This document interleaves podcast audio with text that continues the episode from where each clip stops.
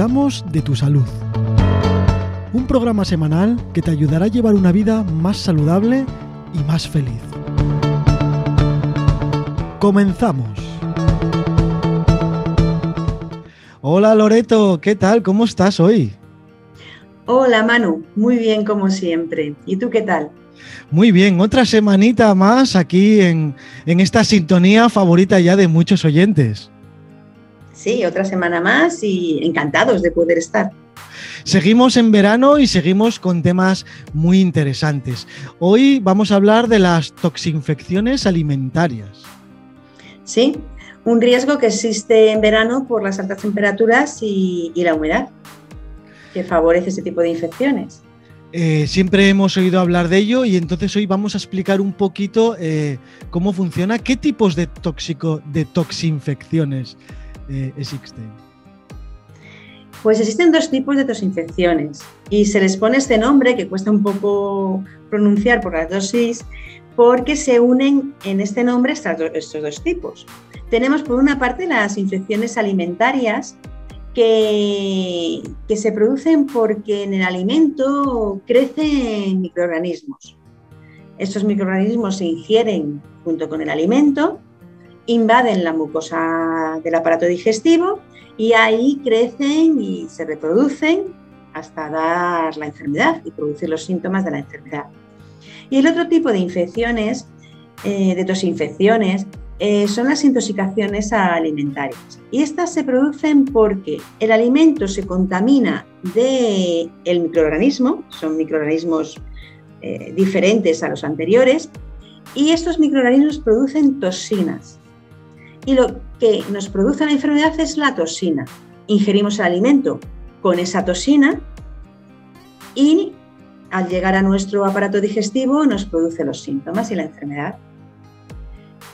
Eh, dentro de las infecciones alimentarias, eh, ¿qué casos nos podemos encontrar? Háblanos un poco de esas infecciones alimentarias. Pues las infecciones alimentarias, que son las que se producen porque el bicho, el microorganismo está en el alimento y lo ingerimos y nos produce la enfermedad, eh, tienen unos síntomas comunes, que son la diarrea, náuseas, malestar general, dolor abdominal, eh, eh, calambres. Estos síntomas se pueden producir en todas o en algunas y a distinto nivel. Hay veces que son leves y prácticamente no nos molestan y hay otras que nos impiden eh, pues, realizar nuestras actividades diarias durante unos días. Y esto depende del microorganismo que cause la infección. Tenemos, por ejemplo, la salmonela, que produce la salmonelosis, que a todos los veranos oímos hablar de ella. Tenemos también la listeriosis, que ha sido muy conocida estos veranos anteriores por los casos de la carne mechada. Eh, también el anisac, la infección producida por anisakis, que es la anisakiasis, que es este parásito que, hay en el pescado y que también produce problemas de infecciones alimentarias. Y bueno, hay otros virus como el norovirus, el rotavirus, la bacteria eh, eh, coli, el Campylobacter, Yersinios, Yersinias, eh, y la tosoplasmosis, que también es muy conocida.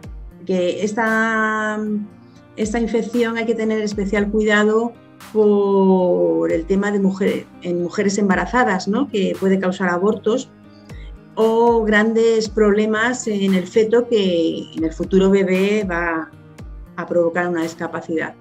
Y por eso se tiene siempre mucho cuidado en mujeres embarazadas de hacer eh, la prueba y si no se ha pasado, porque esta infección solo se pasa una vez en la vida, si no se ha pasado y no hay inmunoglobulinas que anticuerpos que eviten eh, que, que, te protejan de la enfermedad, pues se recomienda no comer carne cruda o alimentos que no estén cocinados. Para evitar estas infecciones alimentarias, pues es muy importante eh, no dejar alimentos cocinados eh, sobre la mesa o sobre la encimera de la cocina. enfriándose porque en ese proceso de enfriamiento se produce la multiplicación de los microorganismos. Es muy importante también la manipulación de alimentos crudos eh, separadamente de los alimentos cocinados para que no haya contaminación cruzada. Eh, importante una higiene de manos, está lavarse las manos, utilizar guantes. Esto a nivel de, restauración, de, bares, de negocios en los que se sirven comidas, se suele tener mucho cuidado porque ya se da una formación de manipulador de alimentos.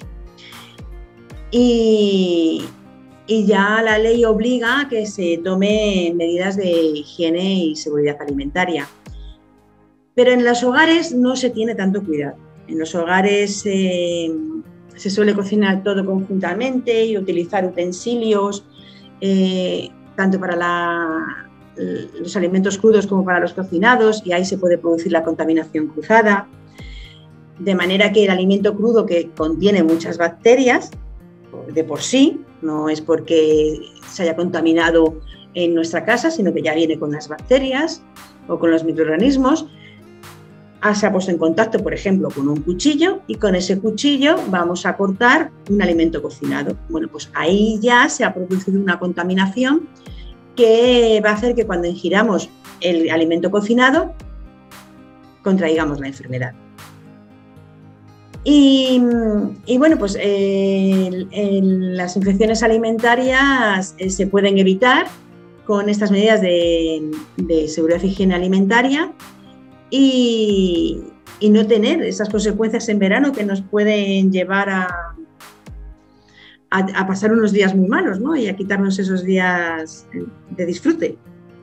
Recuerdo también que para más información sobre este tema, porque es muy amplio, eh, vamos a poner abajo en la información un enlace a uno de tus posts en tu página web para, para que vean más cosas, ¿no?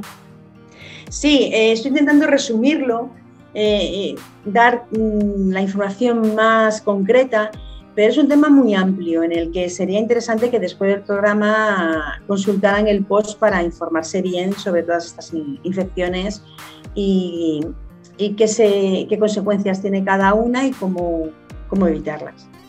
Luego tenemos las intoxicaciones alimentarias. Sí, las intoxicaciones alimentarias son las que se producen por la toxina que produce el microorganismo.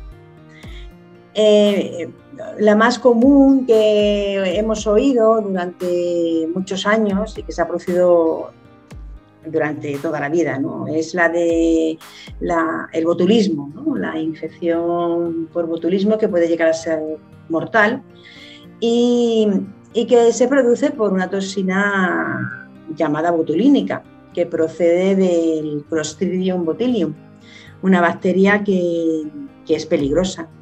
Y antiguamente pues se daba mucho en los casos de las conservas, cuando se hacían las conservas caseras, y se mantenían con el tiempo almacenadas. Bueno, pues daba lugar a que creciera la bacteria, produjese la toxina y cuando se ingería había casos hasta de muerte.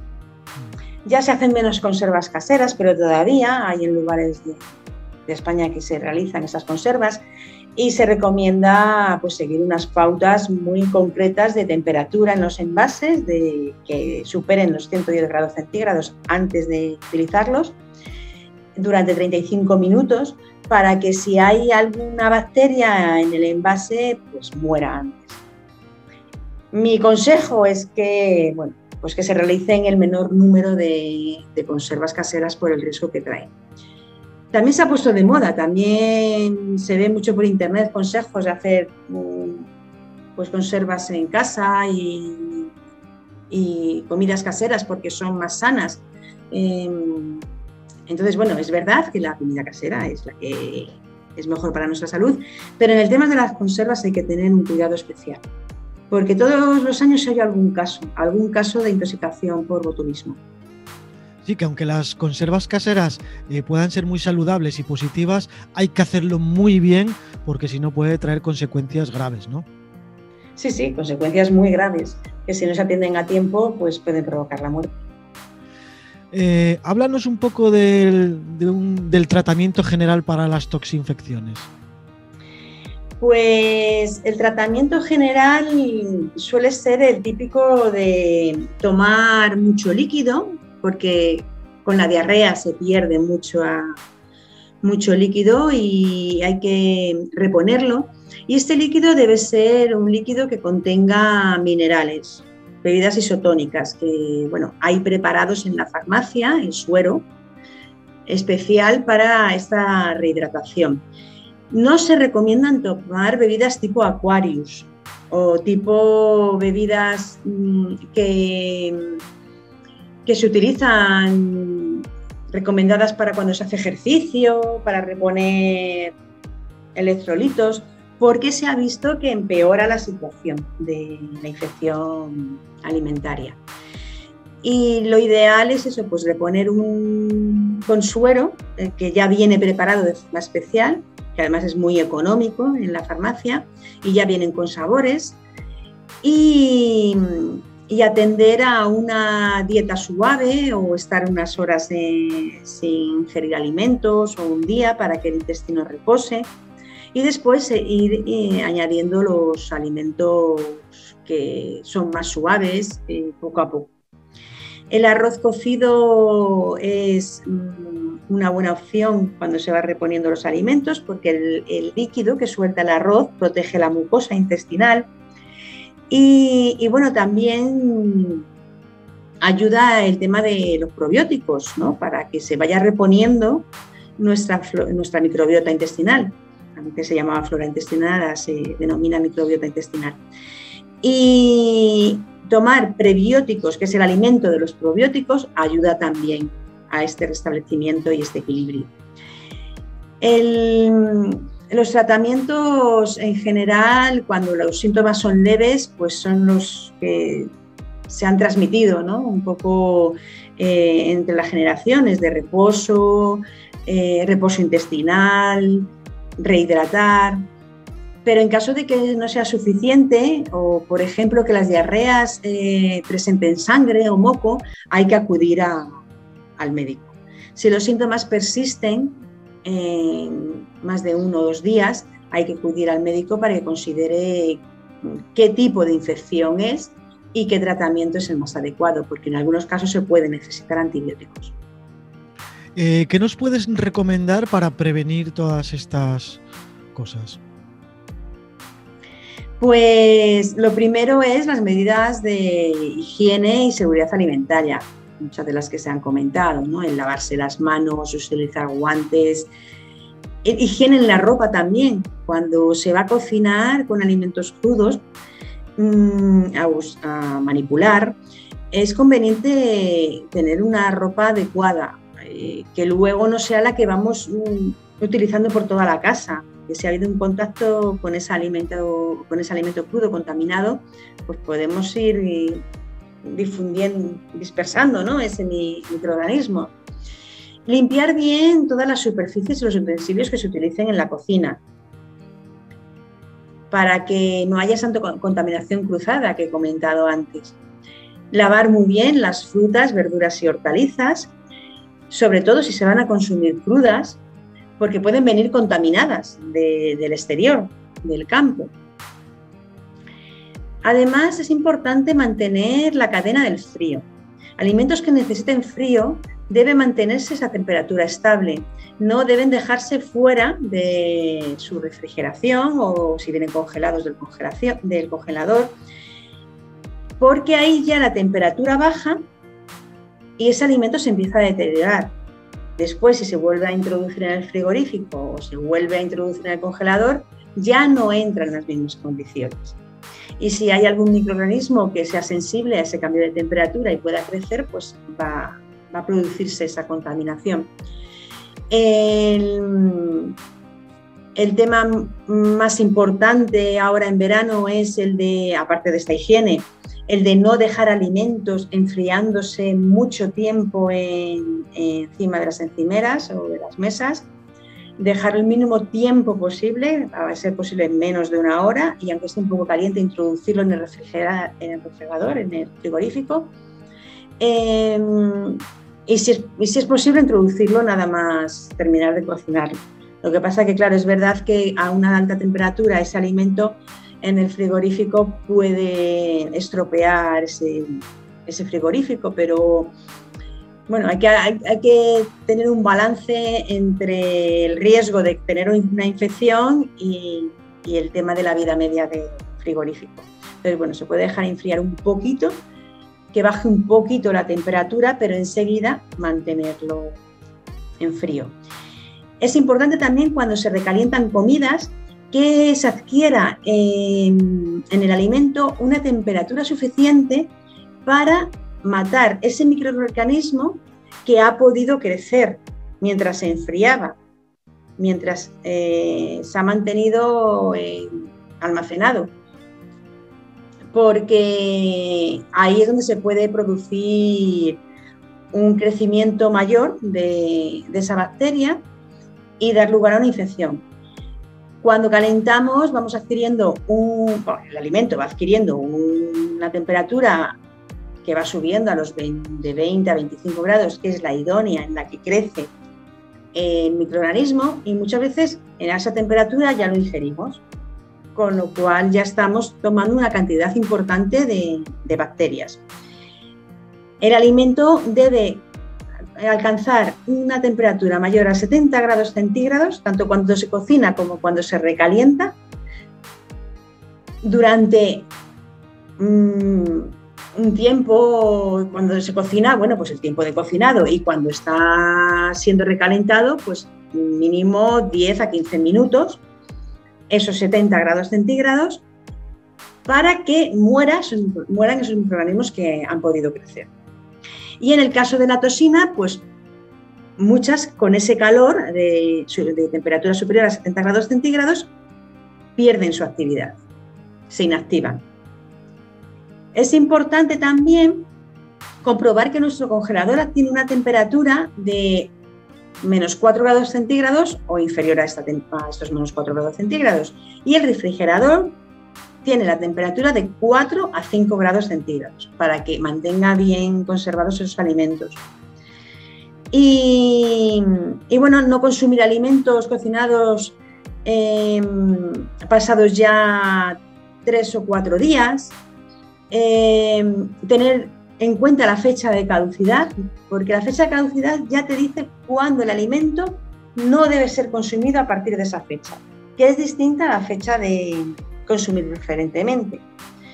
La fecha de caducidad nos indica que el alimento ya no es apto para, para ser consumido. Y la fecha de consumir preferentemente nos indica que a partir de esa fecha el alimento ya no tiene las propiedades óptimas que tenía antes. Que también se recomienda tenerla en cuenta. O sea, no puede pasar tampoco un mes o dos meses de esa fecha de consumir preferentemente se refiere a unos días en las que puedes eh, consumir el alimento eh, a partir de esa fecha de preferencia. Y para evitar el botulismo, muy importante no consumir envases abombados, las latas, cuando tienen un abombamiento o que estén oxidados o deteriorados o con golpes. Y en general, pues evitar esa contaminación cruzada de la que hemos hablado y seguir las normas de higiene alimentaria. Bueno, al final tampoco es, es, tan difícil, ¿no? Seguir unas normas de higiene a la hora de cocinar y a la hora de sacar las cosas de, la nevera. Una pregunta que me surge cuando decías lo de los 70 grados centígrados después de sacarlo del refrigerador, si ese calor se lo damos con el microondas, que son un minuto o dos minutos, eh, ¿ocurre lo mismo o no? No, no ocurre lo mismo, porque el microondas eh, no reparte el calor por igual en el alimento. Hay zonas que sí la pueden alcanzar y zonas que no. Entonces, en las zonas que no la alcanzan, ahí no va a ser efectivo ese calor. El microondas mm, alcanza una temperatura rápidamente, pero no es uniforme. No se puede asegurar que, que nos proteja de las dos infecciones. O sea que lo que hacemos habitualmente en la mayoría de las familias de utilizar el microondas para calentar las cosas, esto no lo, no lo haría bien, ¿no? Bueno, se puede utilizar si anteriormente has tomado todas las medidas. Si has, mm, has almacenado el alimento en frío, no lo has dejado que se enfríe en una encimera, si mm, en la manipulación de ese alimento has tomado todas las medidas higiénico-sanitarias, pues, pues se puede calentar el alimento no hay problema, ¿no? lo utilizamos mucho para calentar la leche. Bueno, pues la leche viene pasteurizada, no tiene riesgo. Si son alimentos pasteurizados, se puede calentar perfectamente en el microondas porque ya no existe un riesgo de que, de que esté contaminado. Entonces, hay que tener en cuenta qué alimento se está calentando en el microondas y en qué condiciones está, para saber si es la forma más adecuada de hacerlo. En cuanto a los alimentos de consumir preferentemente, eh, ¿cuál sería el límite en general de días o del tiempo después de que, de que nos lo marque el producto? Eso depende de cada alimento. Mm, lo podemos ver, por ejemplo, las legumbres. Las legumbres te marcan una fecha de consumir preferentemente. Antiguamente no existía esa fecha. Pero es, pero es que es mm, importante que la tenga porque a partir de, de esa fecha la legumbre ya no va a ser tan digerible como lo era antes, nos puede causar problemas gastrointestinales. Eh, ya eh, las propiedades nutricionales no son las mismas porque ya se han producido reacciones químicas en ese alimento que puede dar igual lugar a sustancias tóxicas. Entonces, no todos los alimentos tienen el mismo plazo para consumir preferentemente después de esa fecha Mm, pero si se respeta la fecha, nos vamos a evitar algún problema. E incluso en, poder disfrutar de ese alimento y de las propiedades que tiene, también vamos a evitar que, que no podamos hacerlo porque no tenga el mismo sabor o la misma textura o pueda haber perdido algunos nutrientes. O sea que un buen consejo es eh, respetar la fecha de consumir preferentemente y ya está. Y si te tienes que pasar un día o dos, tampoco pasaría nada, pero intentar respetar esa fecha. Eso es, pasarse el, mínimo tiempo posible y, respetando esa fecha lo más que se puede. Claro, que si te lo tomas unos días después no va a pasar nada.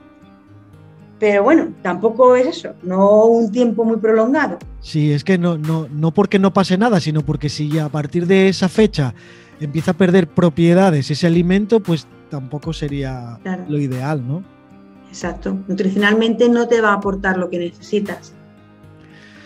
Bueno, Loreto, pues creo que, ya hemos comentado todo lo referente a las toxinfecciones alimentarias. En tu blog vamos a dejar aquí en, la información un acceso a, ese post que tienes para muchísima más información, ya que es ya que es muy extenso. Sí, es un tema muy extenso porque cada bacteria, cada parásito, eh, cada, cada uno de los microorganismos que producen estas dos infecciones actúan con sus diferencias, producen diferentes síntomas eh, cuando se tiene la infección. Y, y, según estos síntomas, pues el tratamiento puede variar de unas a otras.